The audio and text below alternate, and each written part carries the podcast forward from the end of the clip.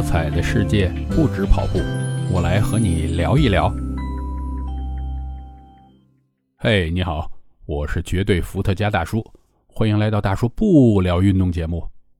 今天不知道你听不听得出来，我这个嗓子还不是完全正常，对吧？就是说这个新冠还没好。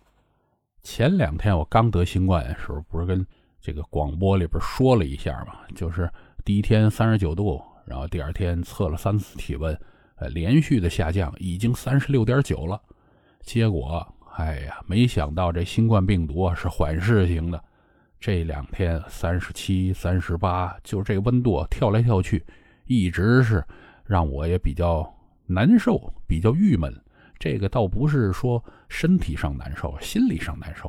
就这玩意儿，怎么就没让我摊上一个马上就好的呢？但是呢。咱们最坏打算，他妈七天，对不对？那七天这个病自然而然就好了。我也没有忍受什么大痛苦，也算是比较幸运啊。什么味觉、嗅觉都在，然后身上也不会那种呃发冷啊那种感觉啊。加上胃口也好，就是进食都没问题，那说明这个能量补充是没有问题的，哎，不会太辛苦。当然精力是跟不上了，不可能跟一个正常人一模一样。呃，这些天呢，还有其他一些平台的朋友啊，通过私信给了我一些偏方，就告诉我，哎，我就是通过吃这一套东西，哎，把自己这新冠很快就消除掉了。哎，你也试试。那对这些民间的偏方呢，首先我表示感谢。那为什么？这是人家一番好意，是不是？但是具体这些东西有没有用呢？我个人是这么看的。啊，我跟你这个聊聊啊，你对不对？你自己也自己也听听啊。那如果它这里边的原料都是我们平时见惯的，没有什么特别的东西，那个我们有空的时候不妨一试。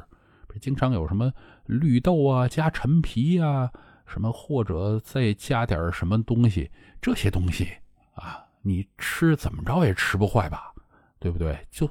当做零食都行啊，但是如果这里边加了一些很特殊的，你平时都拿不准它有没有什么问题，或者是一些在中医理论上很寒凉啊、很热呀这些东西，你就要小心了，因为咱也不懂它跟这个新冠的病情会不会有冲突，呃，越吃还吃坏了。然后还有你想想啊，这个既然叫偏方，那它。就没有说通过正规的医生啊什么证明是有效的，那这个可能对某些人刚好是撞在枪口上了，哎，碰巧他就吃好了，于是他会特别相信这个，但是不是普适性的啊？而且呢，您再想想啊，这个新冠才出来几年，三年，对吧？那这偏方哪儿出来的？就是民间这老百姓。自己鼓捣鼓捣，或者他说：“哎，我们这个祖传秘方好吗？这个新冠还没出来，您这个祖传早就预计到了，那怎么可能呢？您民间在这鼓捣各种东西放一块来，跟这个新冠这个病情来碰，那个不太现实。那肯定人医院那么多病人，人家不停的试，这个比您在家里边去试这些药方好得多呀。”家里边也不能一直有病人，是不是？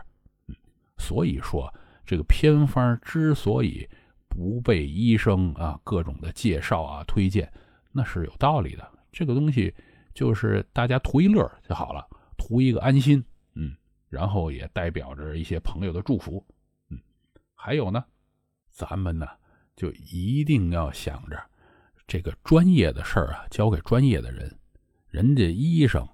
我不知道现在需要学多少年，我的印象里有有五年的、七年的，反正人家花了这么长时间来学，结果还不如你这个家里边没学过这个东西，呃，自己嗯从这个厨房里边随便找了几种原料放一块这个东西成功，那个是不是只能说这个学习效果也太差了？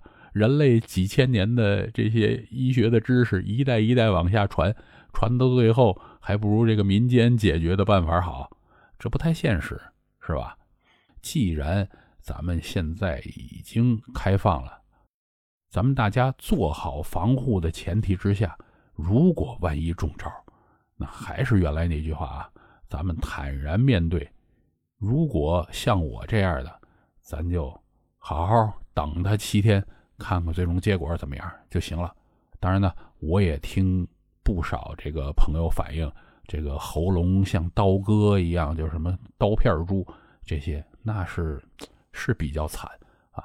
我觉得这个东西呢，咱们现在不能当另一种感冒来看，它本身就不是感冒，是另一种病毒，所以呢，咱们还是好好的应付它就行了啊。但是这个民间偏方的东西呢，我觉得大家听听就好啊。如果您呃当做一个零食，这样是没有问题的。您要是真的就完全依靠它去治病，我觉得这个还不太现实，好吧？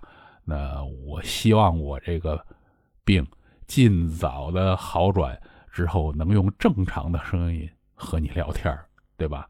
嗯等着吧，咱们下次继续的不聊运动。